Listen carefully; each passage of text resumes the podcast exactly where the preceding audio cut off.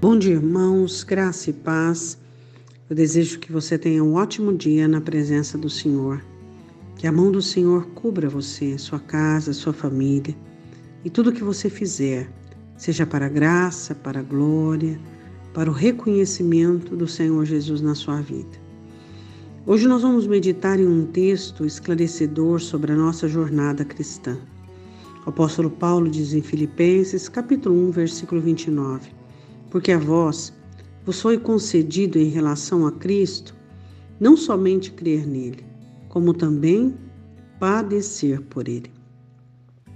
A nossa fé é firme e fundamentada no Senhor Jesus, mas nós sabemos que a nossa jornada ela não é feita apenas uh, de situações boas e bons dias.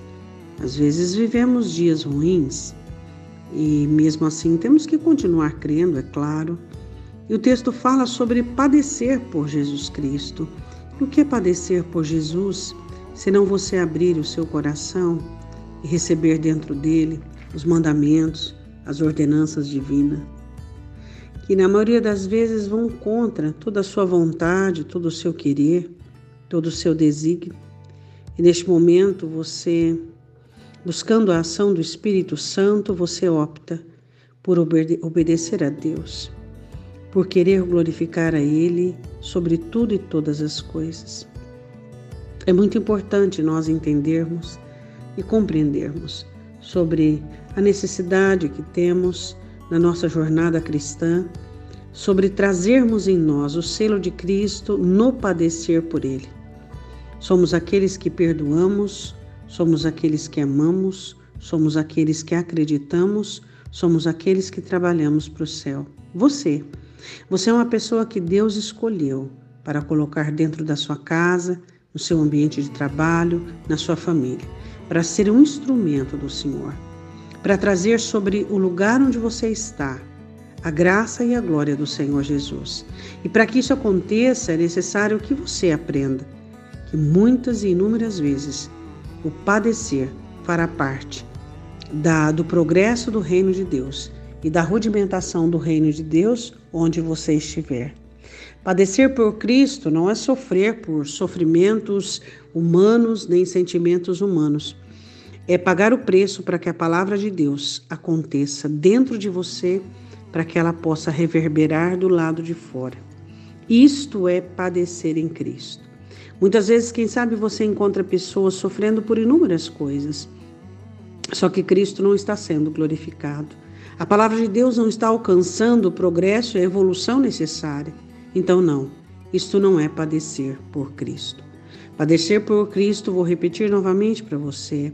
Abra o seu coração para a palavra, receba o mandamento. Claro que ele vai contra a sua vontade, claro que ele vai contra aquilo que você quer, mas aí você vai ser transformado por essa palavra e essa palavra vai buscar espaço fora de você buscando e causando a transformação necessária que você busca para a sua vida. Amém? Vamos orar. Pai, em nome de Jesus, eu te peço por todo aquele que está sofrendo e padecendo, mas não por ti. Não pela tua palavra, não pelo teu jugo, não pela tua cruz, mas sofrendo, Senhor, em continuidade, sem esperança, sofrendo por conta das ações de Satanás, sofrendo pelas vontades humanas, pelo querer humano, sofrendo pelas escolhas erradas. Senhor, eu te peço que esse coração se, se quebrante diante do Senhor e que ele possa entender que quando se padece por ti, se padece para a construção, se padece porque se abnega e renuncia à própria vontade, o próprio querer, os próprios desígnios, abrindo o coração para a tua palavra, abrindo o coração, Senhor, para a tua obra.